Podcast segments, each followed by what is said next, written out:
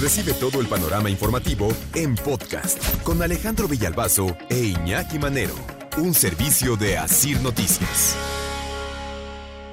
Y le quitan el aguijón con la finalidad de que ustedes puedan entrar al agua, se puedan bañar, se puedan divertir y al mismo tiempo se puedan ir sin ningún percance. Amigos, este trabajo que se está realizando, la verdad es bastante bueno por parte del Departamento de Ecología, así como por parte del Ayuntamiento. Esta estupidez fue de alguien que trabaja en el ayuntamiento en Guatabampo, en Sonora. ¿Qué hicieron? Pues para no molestar a los turistas y para que los turistas estuvieran tranquilos y en paz y chapotearan a gusto, se les ocurrió mutilar a las mantarrayas. Así, quitarles el aguijón, que es un medio de defensa, ¿no? ¿Y qué es lo que hacen estos animalitos cuando se sienten amenazados? Pues cuando alguien, por lo general, están enterradas en la arena. ¿Cómo se les ocurre, no? Enterrarse en la arena, en las mantarrayas. Digo, pobrecitos bañistas y turistas, hombre, estas mantarrayas que no, no entienden de veras. Pues les quitaron el aguijón.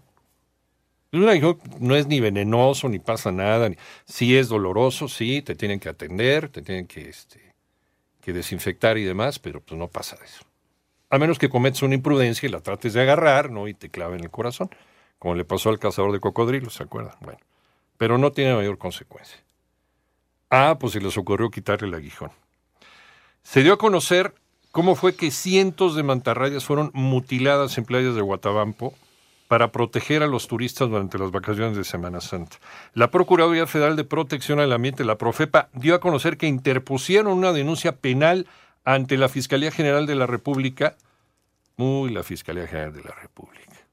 Pues nada más que aparezca el fiscal, ¿no? Pues sí.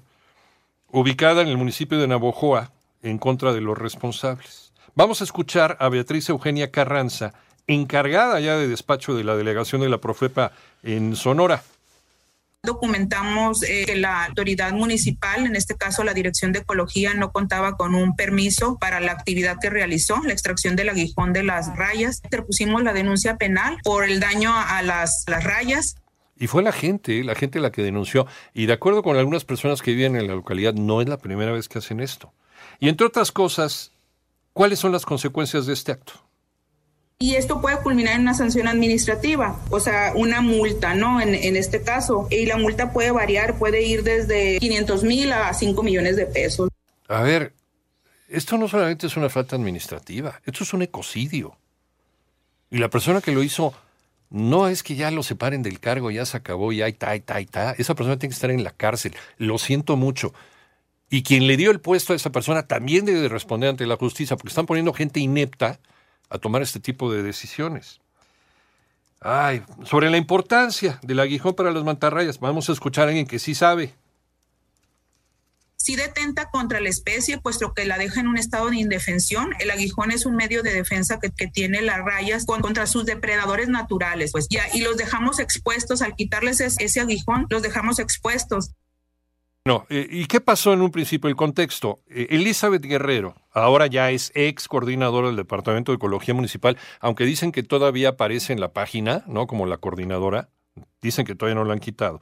Ordenó la mutilación del aguijón en alrededor de mil mantarrayas para proteger a los turistas. Vamos a escuchar a esta señora sobre la mantarraya es quitarle el aguijón, pero se vuelve a reproducir. No tenemos ningún daño a la mantarraya. Gracias al video dado a conocer por redes sociales, grupos ambientalistas, grupos civiles denunciaron ante el municipio este hecho, por lo que esta funcionaria fue nada más separada del cargo.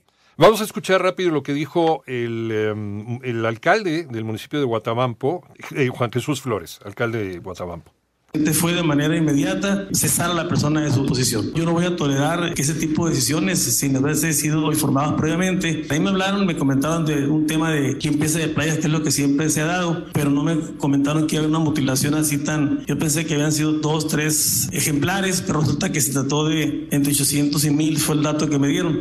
A ver, otro más. Sea uno, sean 800, es lo mismo, señor alcalde. Están mutilando un animal. Además es una especie protegida. Esto es maltrato animal y es ecocidio. Ya por la cantidad también que está dando el, alcalde, entre 800 y 1000, y varios de ellos aparecieron, así coincidentemente, en la playa de Guatabampito, aparecieron muertos en la playa. No, ¿cómo creen? Eso no está relacionado, fue por otra causa. Nada más sí que casualidad que todas las muertes, las rayas muertas que estaban ahí en la playa tampoco tenían aguijón. Pues que no vengan con esas payasadas, ¿no? No, no. Bueno, esta, esta mujer, esta señora Elizabeth Guerrero, no solamente debería estar separada del cargo, debería estar sancionada penalmente, debería estar respondiendo ante las autoridades, debería estar en el bote. Y quien la puso ahí también. Eh, es más, incluso en su conferencia semanal, el gobernador eh, de Sonora, el gobernador Durazo Montaño, pues también habló sobre esto. ¿Lo, podemos escuchar? ¿Lo tenemos? Adelante. La directora del departamento de la, del área de ecología del ayuntamiento de, ordenó en aras de proteger la salud, la seguridad de los turistas, eh,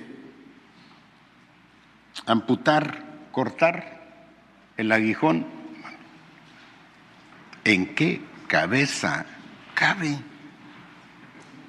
¿En qué mundo vive? A estas alturas, en un estado en el que hemos cancelado las peleas de gallos, en el que hemos creado una dirección general de protección animal es, cavernario lo que hizo esta, esta señora. Digo, ya para que haya llegado a oídos del gobernador. Es que es gente unineuronal así, pero tomar una decisión de esas en beneficio de los bañistas y de los turistas. Vete tú a saber, esto es lo que resalta y de lo que nos enteramos. ¿Cuántas cosas igual de absurdas y de ridículas no se habrán hecho también para cuidar a los turistas? Que no se vayan a lastimar sus piececitos, pobrecitos. Panorama informativo.